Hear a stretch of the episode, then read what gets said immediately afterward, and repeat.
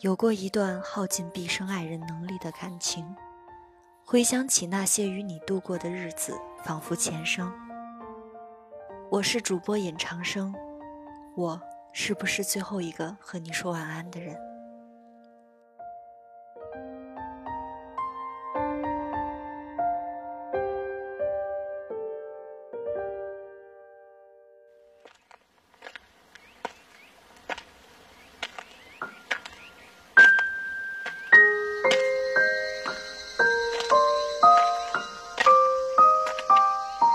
想给你写封信，没有什么特别原因，现在也不知道你在哪里，过得可好，以及我们将会在何时何地相逢。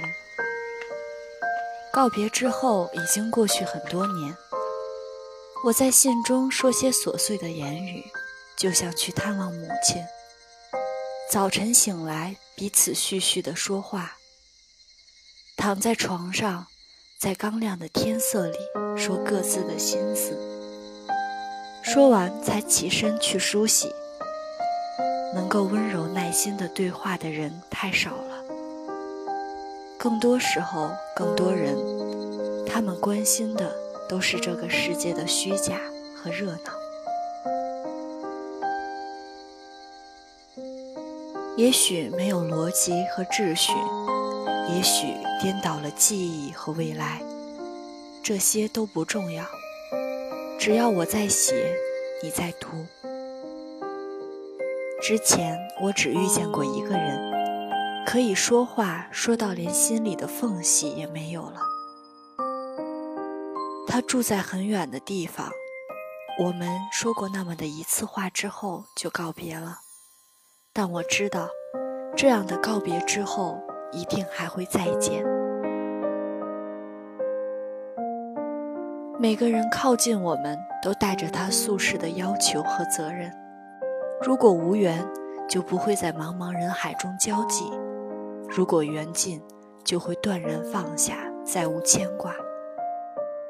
如果心里还在背负困难，就说明时间还没有到线。扛着他走，不要对抗。不要推卸，不要控制，不要试图解决，背着它一直往前走。现在，如果有任何人问我关于困难的问题，我都会这样说：过去不重要，过去不能积累起我们此刻的心情。幸好有无常，所以一直都会有变化。有时我也会想起一万公里之外，地球的某端某个小镇，想起清晨微微有些冷的空气，树木的香气，碗里的樱桃，洗衣机的声音，走上楼梯时一盏一盏暗掉的灯，这仿佛是前生与你一起度过的日子，但大多数时候，我什么都不记得。我把一切忘得干干净净，所以我现在一点都不害怕黑，也不害怕破碎的事物，因为我知道在这些背后，总有一种空无而透明的光芒闪烁着。色即是空，空即是色，说的就是这个。我猜想有很多人临终之前会感觉自己的一生。没有真正的爱和被爱过，人类抵抗孤独，渴求和试图获取爱，最后却以虚荣、以怀疑、以欲望、以婚姻，以各种方式扼杀它。最终，他们依然如同没有爱的动物，孤独地死去。我猜想，人在死去时，大概只有爱是唯一可以被带走的。但是大多数人。没有这个。如果对方老了，你会悉心照顾；如果你去世，对方会为你安葬。做这些事情其实都不那么难，都未必需要相爱。可以是因为宿缘或者业力，也可以是出于善良和慈悲。爱是太高的奖赏，需要好几世的承诺和执迷不悟。普通人会被自己吓倒。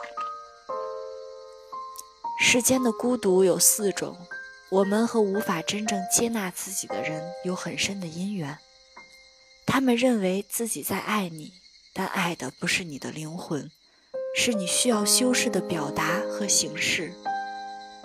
你等待可以接纳自己的人，最后却越来越清楚地看到，自己才是支点。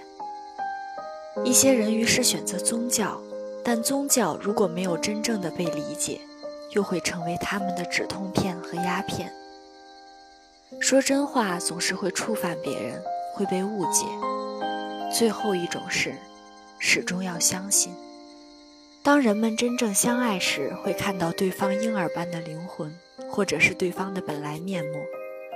他们就会不再那么需要一切看似庞大而无关的东西，也不关心这个社会或者同类会如何评价他们的生活。人们就可以抛弃掉这些虚假和热闹，而只是安静的互相陪伴度过余生。只有在我们不相爱的时候，才会把对方看成有侵略性的、危险的、无法掌控的。人们才会需求物质和欢愉、金钱和生命，以这些爱的替代品填补内心的惶恐无助。如果。不能成为一个有纯度的容器，人接应不了真理，同样也无法承载极致的感情。佛陀一再在经文里说，对什么样的人才可说法？因为在这清凉而滚烫的灌注，有可能使你碎裂。同理，有些人因为自己的身心受限，一生都不会知道什么是真正的爱，真正的相信。夏天时，我去海边，半夜模糊醒来，看见落地窗外月圆下的大海，潮声汹涌，泛着银光的波涛，好像在奔走，但其实哪里都没有去，不过是起起落落。世间大部分事情都如此虚妄，但在一些人心里却是坚定不移的。我想起日本人的审美观。瞬间的美丽可以拿性命去换，他们的偏执可说是一种无名，也可说是一种突破之后的洒脱。即便没有过错或罪恶，只是甘愿压抑和拖拉的过一生，也已经是身堕地狱。人还能如何穿透轮回，有勇气真实的活着，才是有力量的。《浮生六记》里面写道：“夏月。”荷花初开时，晚寒而小放。云用小沙囊搓茶叶少许，持花心，明早取出，烹天泉水泡制，香韵油艳。一淳朴的细节，仿佛梦里竹花，又真实无比。只有被虚制的不善美的时日，才跟假的一样。如果人类不是为了完成本能的繁衍使命，看不出有何种理由需要共处。但在超越性别之后，我们各自才有机会窥见彼此灵魂的暗示。轮回的灵魂最终需要的是融合，消失不见；最已腐朽的肉体却需求着纯属虚妄的安全和长久。能够被表达清楚的，通常都不是重要的。那无法陈述的、无法推卸的、无法展示的、无法传递的，才是重要的。我记得那一天离开威尼斯的早上，听到房间外面传来剧烈的声响，打开旅馆窗户，发现因海风猛烈，船只橹桨在晃动。当时沉浸在这个声音中，仿佛发了愣，心里变得很安静。细节之中，隐藏着无常的美和动荡。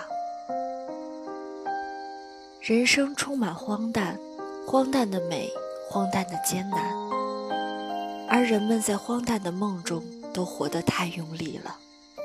我只愿在时间中慢慢成为一个简单的人，遇见复杂的事情，直到睡一觉就过完了。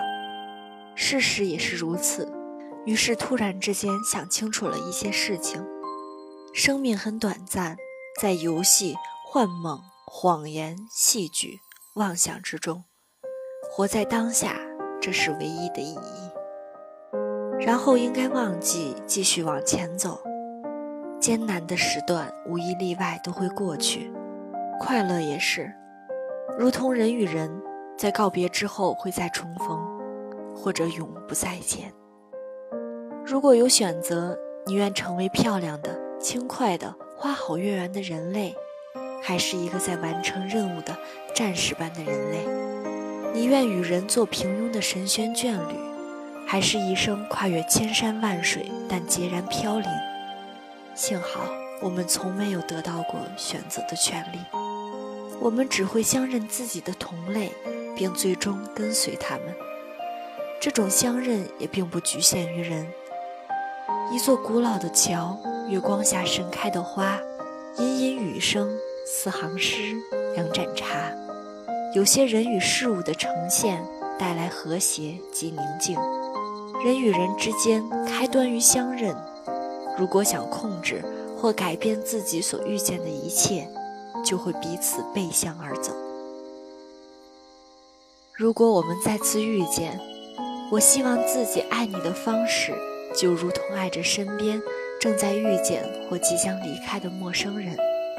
我会以爱其他人的方式去爱你，以爱你的方式去爱其他人。没有所谓的特别的爱，我们所有的人都是一样的。